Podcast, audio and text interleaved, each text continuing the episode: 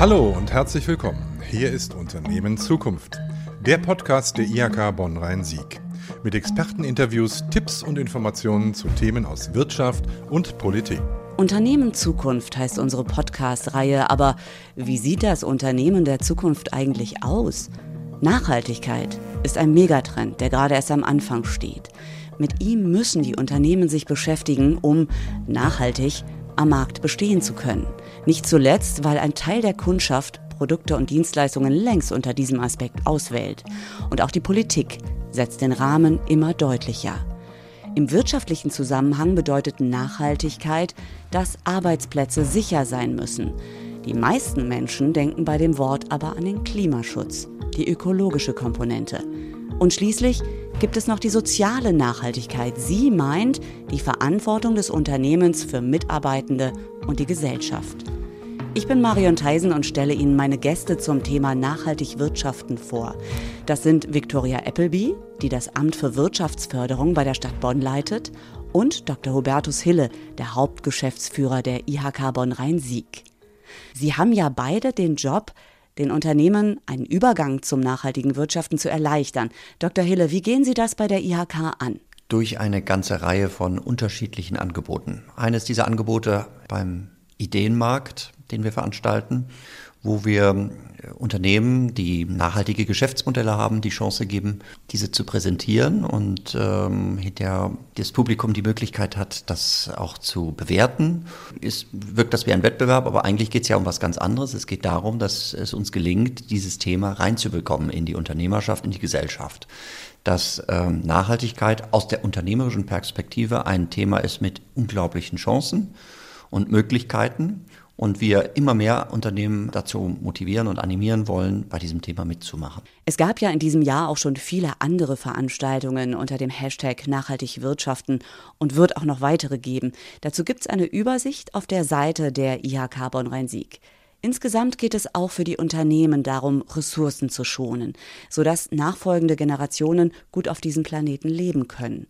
Das ist ja schon ein starkes Spannungsfeld zwischen der ökologischen und der ökonomischen Nachhaltigkeit. Deswegen wäre es auch gelogen zu sagen, die Nachhaltigkeit bietet nur Chancen, sondern sie bietet natürlich auch enorme Herausforderungen für die Unternehmen, die noch nicht darüber nachgedacht haben, wie sie denn ihre Geschäftsmodelle in ein nachhaltiges Geschäftsmodell umwandeln sollen. Für einige Unternehmen bietet die Nachhaltigkeit enorme Risiken, dass beispielsweise das, was sie bisher gemacht haben, vielleicht in der Zukunft so gar nicht mehr möglich sein wird oder gewünscht sein wird, auch von der Gesellschaft vielleicht nicht gewünscht sein wird.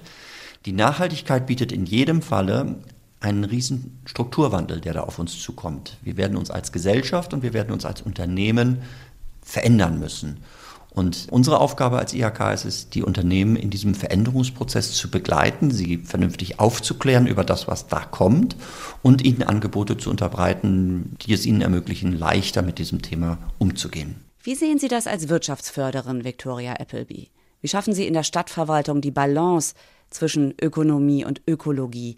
Dort werden ja auch einige Weichen für die Unternehmen in der Region gestellt, auch was die Vorgaben für die Hallen und Außengelände betrifft. Man muss vorsichtig sein und den Bogen auch nicht überspannen. Für bestimmte Unternehmen ist es nicht realistisch, dass sie absolut höchstwertige Konstruktionen und Begrünung und Photovoltaik realisieren können, also weil sie von den Hallen, die sie für ihre Kunden benötigen, etwas einfachere Strukturen haben. Und das ist einfach wirtschaftlich, das, die Rechnung geht dann nicht auf. Und ich glaube, da achten wir auch darauf und kommunizieren auch innerhalb der Verwaltung, dass man da wirklich schaut, dass man sozusagen nicht ein realitätsfremdes Modell über die Wirtschaft spannt und dann auch wirklich die Überlebensfähigkeit oder auch die Entwicklungsmöglichkeiten einschränkt. Es muss austariert sein, es muss ausgewogen sein. Und wie soll es dann klappen mit der ökologischen Nachhaltigkeit? Ich habe viele Fälle erlebt, wo das der Fall ist, dass beides Hand in Hand gehen kann. Also dass Energieeinsparungsmaßnahmen natürlich auch kostensenkend sein können. Natürlich muss man schauen, wie viel muss man investieren, wann fängt es an, einen Rückfluss zu geben. Oder wenn es äh, um Mobilitätskonzepte geht für die Beschäftigten. Also da gibt es ja auch attraktive Modelle im Bereich des Leasings, ob das jetzt E-Fahrräder sind oder E-Fahrzeuge oder Jobtickets. Also insofern nicht alles, was ökologisch gut ist, ist eine ökonomische Belastung. Sie sagen, man soll den Bogen nicht überspannen, aber Bonn hat sich auch ehrgeizige Ziele gesetzt.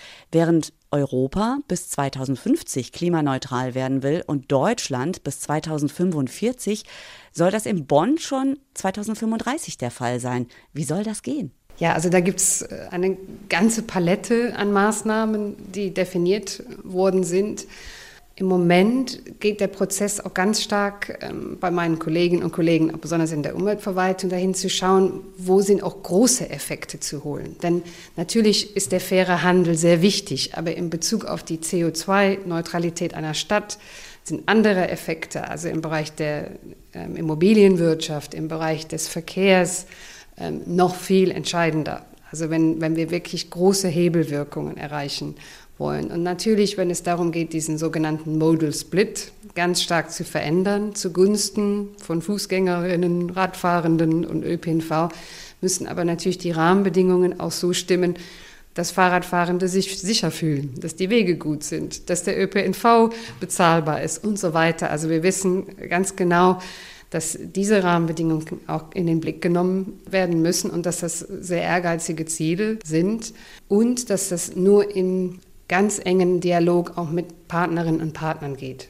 Also sozusagen das Ziel auszurufen ist das eine und das andere ist zuzuhören und zu schauen, wo werden Hemmnisse gesehen. Die Frage gebe ich direkt weiter an Dr. Hille. Wir haben jetzt mit der neuen Ratskoalition und der neuen Oberbürgermeisterin haben, sind wir in die Gespräche eingetreten und haben gesagt, wir können ja gerne über alternative Mobilitätsformen nachdenken. Wichtig ist, dass aber die Mobilität gewährleistet ist, dass der Verkehr rollt. Es muss nicht immer das Auto und der Individualverkehr sein, aber dann brauchen wir eben auch äh, den Ausbau des ÖPNV und dann brauchen wir eben aber auch den Ausbau der Fahrradschnellwege. Schnellwege. Und dann lese ich in der Zeitung, dass äh, der linksrheinische Fahrradschnellweg mal mindestens durch die Rheinauer nicht realisiert werden kann, weil die Bezirksregierung dem jetzt widersprochen hat.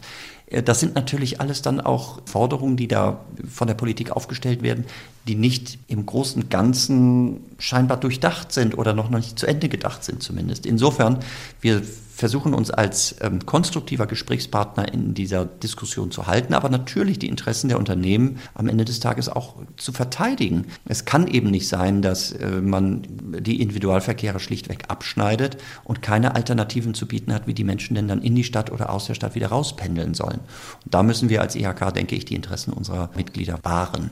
Was genau sind denn die Interessen der Unternehmen? Die Interessen sind zuerst einmal sehr, sehr divers. Alle gewerblichen Unternehmen sind ja Mitglieder, gesetzlich verpflichtete Mitglieder einer IHK-Organisation. Das heißt, wir haben bei uns extrem ökologisch ausgerichtete Unternehmen, die zu unseren Mitgliedern zählen, genauso wie Industrieunternehmen, die noch ganz traditionell produzieren und sich mit diesem Nachhaltigkeitsthema bislang wenig auseinandergesetzt haben. Die gemeinsame Klammer, um diese Unternehmen zu schließen, ist sehr, sehr schwierig. Der Gesetzgeber schreibt dann, wir sollten abwägend und ausgleichend die Interessen dieser vielfältigsten Meinungen bilden. Das ist schnell geschrieben oder gesagt, aber unglaublich schwierig umgesetzt. Deswegen bleibt uns gar nichts anderes übrig übrig, als in den einzelnen Branchen, die es da gibt und die eben auch ganz unterschiedlich aufgestellt sind, zu versuchen, gemeinsame Positionierungen zu erarbeiten, gemeinsame Meinungen zu bilden und dann am Ende den kleinsten gemeinsamen Nenner irgendwie herauszuarbeiten. Das ist das, was unsere sehr anspruchsvolle Aufgabe ist und manchmal geht das dann eben auch zu Lasten der Schlagfertigkeit. Wenn Sie einen Kieselstein immer, immer weiter drehen und wenden und abschleifen, dann ist er irgendwann kugelrund und hat keine Ecken und Kanten mehr. Das ist im Sinne einer politischen Positionierung nachteilig. Und das ist dann auch teilweise unser Schicksal, mit dem wir leben müssen, dass unsere Meinungen dann sehr, sehr allgemein gehalten sind.